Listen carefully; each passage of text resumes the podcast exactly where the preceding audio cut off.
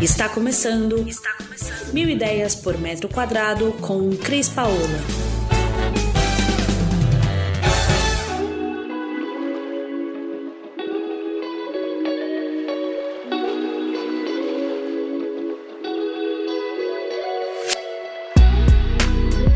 um prazer estar aqui com a doutora Andréa Boanova. Eu vou falar um pouquinho de você, Andréa, e você me diz se eu estou falando certo e o que, que a gente pode melhorar. Você é uma super especialista, como eu, carrega um monte de tempo e de experiência, né? Então, mestre e doutor em saúde pública pela USP, trabalhou mais de 32 anos na vigilância sanitária do município de São Paulo, sendo uma autoridade sanitária, que isso é muito importante e dedicada Exato. hoje à docência como eu, não só em palestras, mas em cursos, em tudo que a gente pode dividir, né, Andréia? Com certeza, compartilhando. a ideia é, é compartilhar mesmo, né? Vai guardar para a gente não, não leva a nada. Exatamente. Eu vou, após essa apresentação da Andréia, nosso objetivo hoje aqui é bater um papo e desmistificar um pouco dessa questão da vigilância sanitária, né, Andréia? Esse foi o nosso principal é, objetivo dessa, dessa nossa live. Eu tive o prazer de conhecer a Andréia lá na Brasel. É, eu, como é, orientadora na parte de arquitetura da Brasel, mensalmente, a Andrea teve a curiosidade de fazer as outras áreas de um restaurante, já que ela cuidava tanto da parte sanitária, e acabei encontrando ela numa palestra minha, numa aula minha da ESBRE, e foi muito bacana. E, e depois a gente acabou criando um, um, uma forma de entrosamento, de se falar e de querer continuar a levar um pouco de conhecimento e, e alerta né, para quem tem o negócio como o, o, o restaurante, o bar, a alimentação familiar de uma certa maneira. Eu costumo falar da parte bonita, né, Andréia? Eu falo, é. falo eu falo de luz, eu falo de, de circulação, eu me preocupo de que as pessoas que tenham um estabelecimento fora do lar, se preocupem que a sua marca fale com o seu negócio, que a, o ambiente esteja harmônico, porque já é comprovado, né? É comprovado que o nosso cérebro é responsável por nos dar conforto e a gente se sentir bem no ambiente. E é através da estética e desse bem-estar que isso acontece. Então, eu queria que agora a Andrea falasse o lado dela e nos contasse aí tudo de bacana que ela pode trazer para agregar aqui a nossa parte estética, né? Vamos lá. Então, é, eu, eu, lembro assim que é, durante o tempo que eu fiquei na vigilância sanitária, muitas vezes a gente fazia plantão na praça de atendimento. A praça de atendimento é um espaço público onde as pessoas podem ter o contato direto com os técnicos da vigilância sanitária. Normalmente é com agendamento, né? Nesse momento, obviamente, está suspenso em função da, da pandemia, mas é um espaço de troca de ideias, de informação, de, de, de, de aproximar a vigilância sanitária dos técnicos e também do município. E algumas vezes eu recebi arquitetas lá. E essas arquitetas, elas estavam assim, anos-luz na frente de outros profissionais, por quê? Porque elas, além de ter essa capacitação, elas estavam tendo uma outra uh, capacitação que é voltada para construir uh, projetos para a vigilância sanitária, que obviamente não é a mesma coisa que uma arquitetura comum. Como você falou, quando a gente fala de vigilância sanitária, a gente tem que pensar numa série de situações é, exemplificando, por exemplo, entrada e saída de lixo, entrada e saída de mercadoria, fluxo de produção dentro de uma cozinha. Né? Outra... A questão. Desculpa, Andréia, contribuindo. Além disso, né, tem a questão. Tem gente que me pede para pôr ar-condicionado na cozinha, né? Isso, isso é uma questão que não pode. Do mesmo jeito que não pode deixar também uma janela aberta, né, Andréia? Exatamente. Então, é, é, conciliar assim o que determina a legislação com o que tem no mercado, né, e o que é possível fazer adequação juntando a engenharia com a arquitetura, com a vigilância sanitária, né? Mas é, o que me chamou a atenção, voltando à questão da palestra na, na Brasil, foi justamente uhum. esse lado é, bonito do, do, da arquitetura, né? A, a, questão de você usar essa capacitação, essa formação em, na área de arquitetura para conciliar a legislação sanitária com os estabelecimentos de, principalmente os que trabalham na área de alimentos, né? Então, eu gostei muito da, da sua palestra, até convido as pessoas que ainda não fizeram esse curso de gestão da Brasil que façam, porque são vários palestrantes, né? Mas com certeza a, palestra da Cris é muito impactante para quem gosta dessa área de, de vigilância sanitária e, obviamente, de arquitetura. Ah, que legal, obrigada.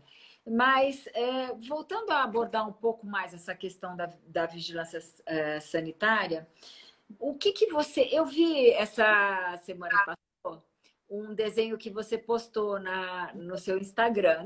Não se esconde. Olha, um monte de gente comentando, eu achei incrível, assim. Primeiro que pediram para você desenhar e você topou o desafio e fez o desenho, né?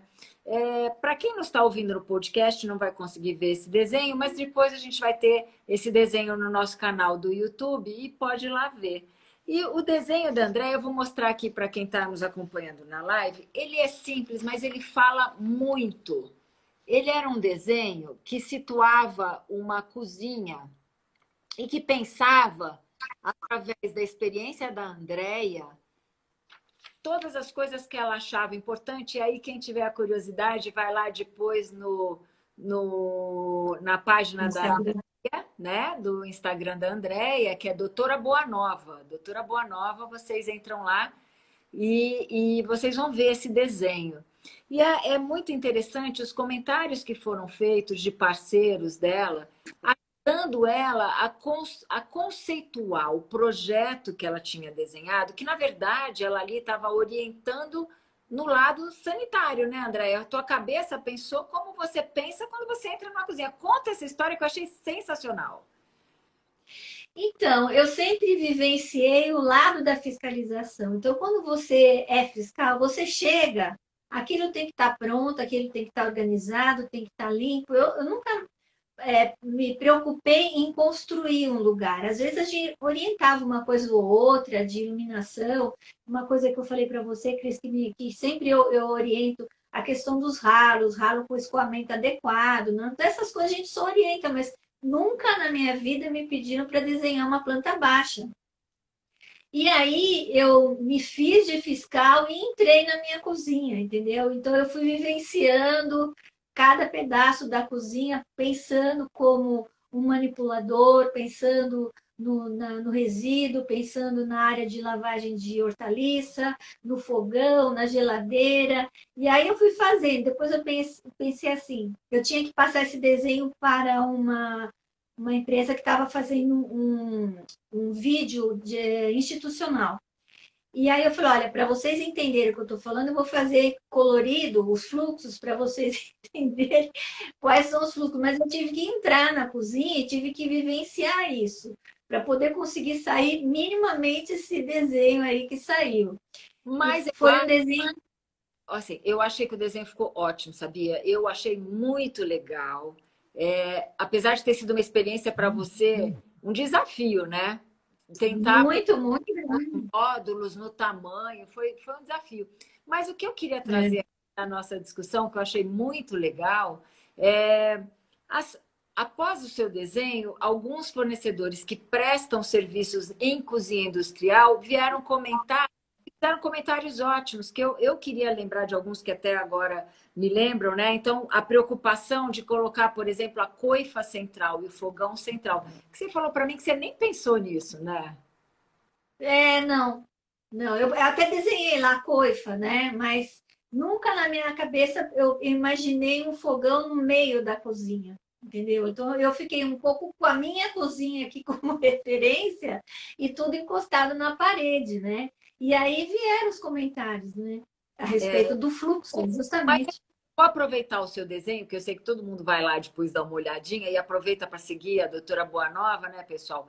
O que eu achei interessante, que eu posso trazer de dica, é para quem está montando um negócio, para quem está reformando o negócio, o fogão e a coifa no centro do espaço da cozinha, ele te dá é, uma facilidade de trabalho, né, Andréia? Se você tiver mais de um colaborador ali, um chefe, um assistente, eles conseguem estar circulando em volta do fogão, da fritadeira, da, do próprio banho-maria e deixar as laterais em volta, não só para pias, como para geladeiras, freezers, mas também para aquele alimento imediato que precisa, né, André? Aquelas estantes que já colocam o alimento ali é, ensacado, de maneira a ser fácil de pegar para dar continuidade ao serviço, né? A gente sabe que essa relação de um cliente é quanto menos tempo ele ficar esperando a comida, mais satisfeito ele sai, né?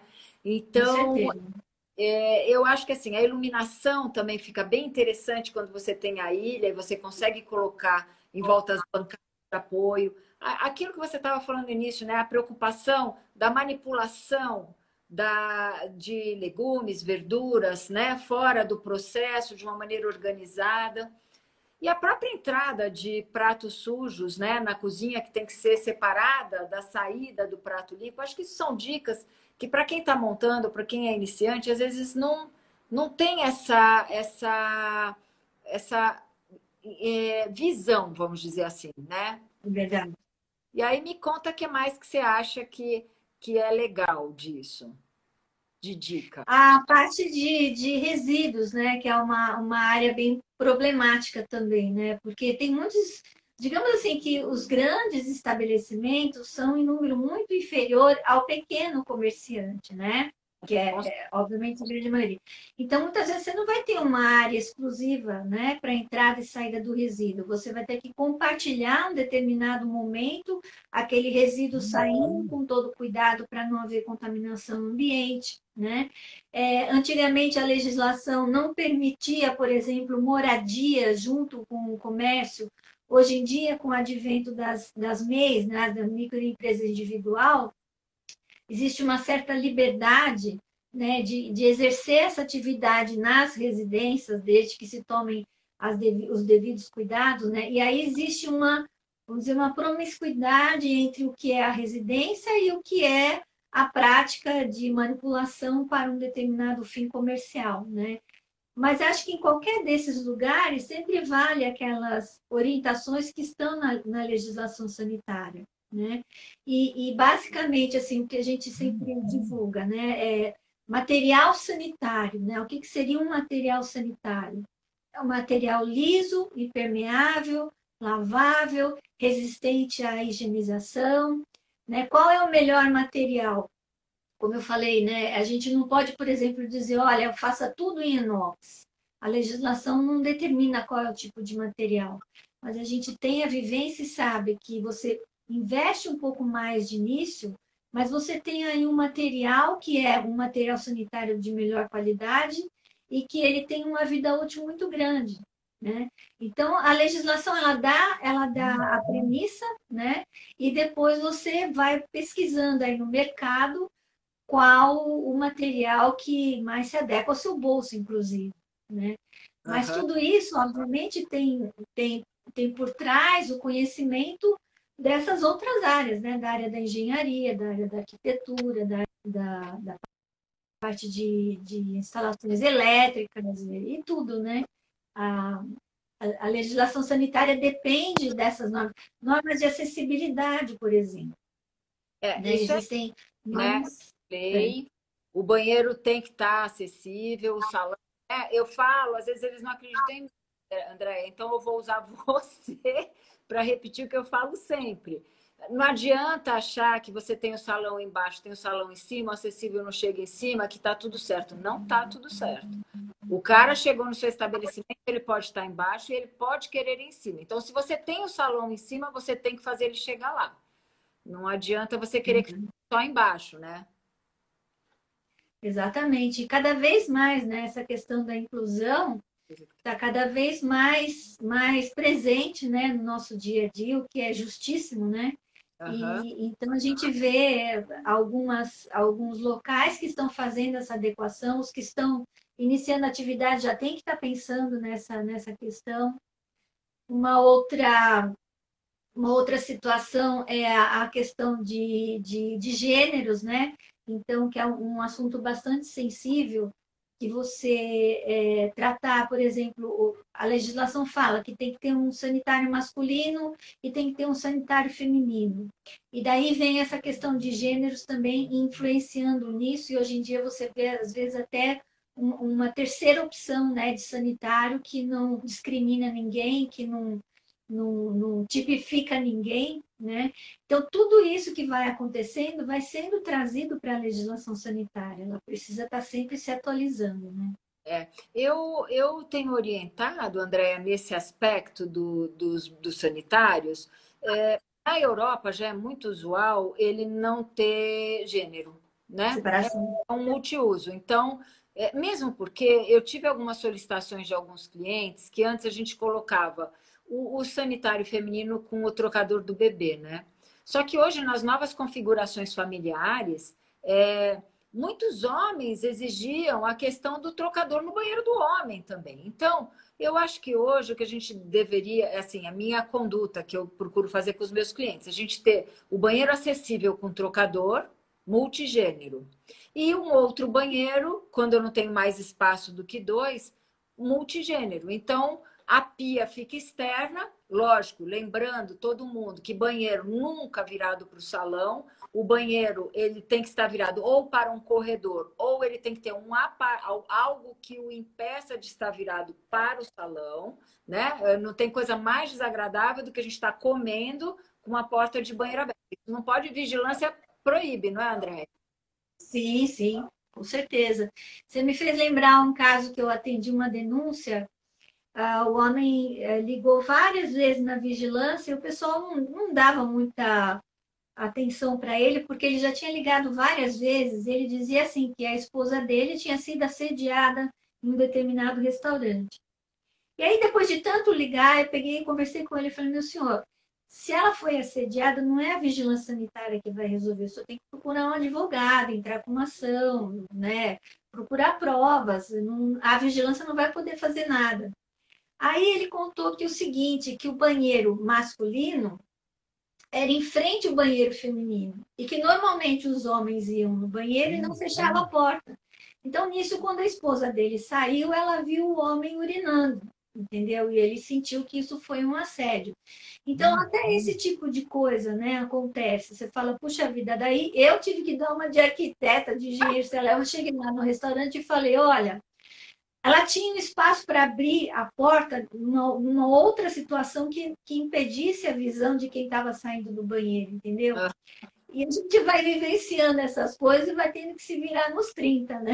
E vai aprendendo, né? Porque a gente aprende todo é. dia. Dando aula a gente aprende todo dia, na vida a gente aprende é. todo dia, com os clientes a gente aprende todo dia. Isso é muito legal, essa é troca é muito legal, né? E aí, é eu, eu queria é, dar uma condução para esse nosso assunto, que a gente já falou um pouco de cozinha, a gente já falou um pouco, a gente não. E como eu quero subir o nosso vídeo para o IGTV e acredito que você também, a gente não pode estourar uma hora, senão a gente perde o vídeo, né? Verdade. Então, é, e é muito gostoso ficar conversando quando a gente tem uma, uma certa experiência e começa a trocar, né? Eu, eu acho isso muito legal, né? É, eu queria te perguntar ainda sobre é, essa questão de vigilância, é, o que você acha que tem que ser a atitude do, do cara que está montando o restaurante com relação à vigilância? Porque eu vejo que muitas vezes, quando ele vai tirar dúvidas e quando ele procura a orientação na prefeitura, ele é muito melhor tratado do que se ele é, acha que está fazendo alguma coisa errada e não, não procura uma orientação.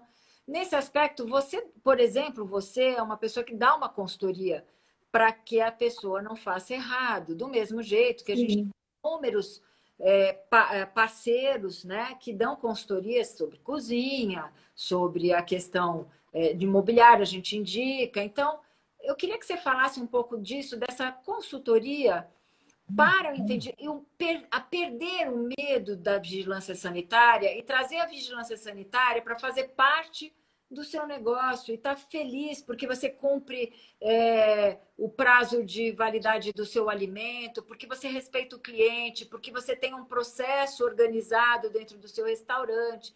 Lembrando que assim é, o início de uma cozinha antes de um restaurante, ela só era um fogão, uma geladeira, uma pia, né? Só que hoje, quando a gente vai fazer um restaurante, qualquer é, estabelecimento fora do lar, são inúmeros equipamentos, né? E que a gente tem que tentar compor com o cliente, tem que pensar na lógica da operação dele. A gente sabe que a lógica da operação é o que manda na ordem dos equipamentos e da montagem para que isso seja produtivo, para que ele tenha é, bastante resultado no restaurante, né? Então, fala um pouquinho dessa questão da parceria com a vigilância, Andréia. Olha, a primeira coisa é é, é, todo mundo ter consciência de que você, se você vai atuar em uma determinada área, especialmente essas que são de interesse da saúde pública, de interesse de saúde, é, tem que conhecer a legislação que está em vigor. Isso é, é uma condição sine qua non. Nós temos, no município de São Paulo, nós temos uma portaria, que é a portaria 2619 de 2011, se você colocar lá no Google, portaria 2619 de 2011, que é um manual de boas práticas, né? Que ele dá todas as, as ele, ele traz todas as orientações, né? Sobre como você construir um estabelecimento. Então, ele vai falar, por exemplo, edificação e instalações, aí ele fala tudo sobre edificação e instalações. Quando você faz uma leitura dessa legislação, você começa já imaginar, idealizar algumas coisas que são obrigatórias, porque está previsto na legislação, e outras que você vai buscar informação com quem? Com quem é da área, né? com quem é engenheiro, com quem é arquiteto.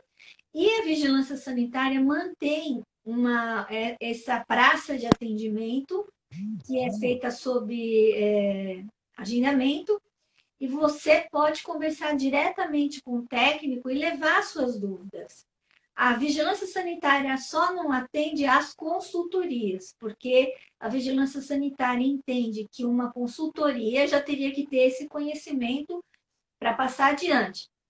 Né? Então, a vigilância sanitária vai, vai atender quem? Vai atender aquele munícipe, aquele empresário que tem interesse em montar um negócio da forma correta. Então, lá ela passa as informações, ela vai falar para olhar a portaria, né, para se inteirar do que a portaria é, cobra, né, em termos de instalação, e vai dar algumas dicas. Muitas vezes foram pessoas com planta baixa, por exemplo, né? Olha, tenho esse espacinho aqui, a entrada é aqui. Às vezes, assim, uma planta só dizendo assim, ó, aqui é a entrada, aqui é a saída, me ajuda aqui, né? Então, a, a gente acaba fazendo alguma coisa nesse sentido, né? Então, eu acho que é importante, sim, ter uma consultoria de pessoas da área, né? E, e perder o medo da vigilância sanitária, porque a vigilância sanitária está lá para orientar. E a legislação, ela está posta, ela tem que ser é, seguida, né? E, e não é difícil você entender o que está escrito na, na nossa portaria, é muito simples, é bem fácil. Ótimo. E aí, para a gente caminhar agora para a finalização da nossa live aqui, que nós vamos fazer outras, né, Andréia? Nós vamos contar mais coisas para você. É, eu queria a todo mundo que nos, que nos segue nos canais Mil Ideias por Metro Quadrado, queria lembrar que a gente não só tem o Instagram, mas a gente tem o podcast. Eu e a Andréia vamos estar falando lá no nosso podcast, Mil Ideias por Metro Quadrado. Esse vídeo também vai estar no nosso canal do YouTube, Mil Ideias por Metro Quadrado.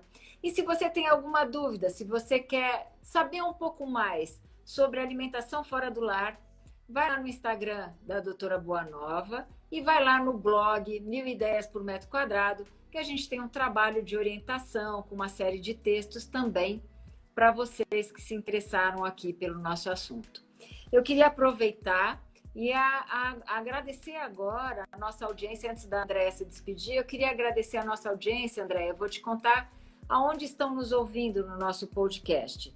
Eu queria agradecer, então, a quem está lá nos Estados Unidos, Canadá, A você que nos ouve da Alemanha, Portugal, Espanha, você que está aí nos ouvindo da Croácia, da Itália, da Holanda, Irlanda e Singapura, e óbvio, todos vocês que estão aqui no nosso Brasilzão nos ouvindo, nosso coração levando informação e cada vez mais trazendo para vocês formas de vocês repensarem não só o negócio, mas a casa de vocês e até um bate-papo, que é uma delícia de ter com todo mundo, né, Andréia?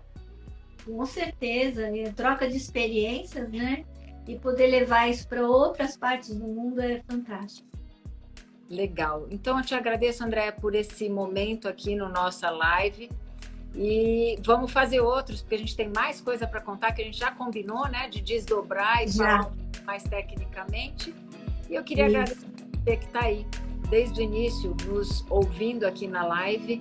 Um beijo grande e a gente se vê em breve no nosso canal mais uma vez. Beijão.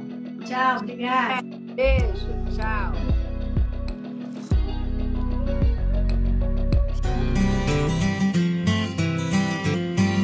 Você ouviu Mil Ideias por Metro Quadrado. Muito obrigada por acompanhar o nosso podcast. Conheça também o nosso site milideiaspormetroquadrado.com.br. Curta nossa página no Facebook e Instagram, Mil Ideias por Metro Quadrado e entre em contato conosco no e-mail contato arroba estudiocrispaola.com.br.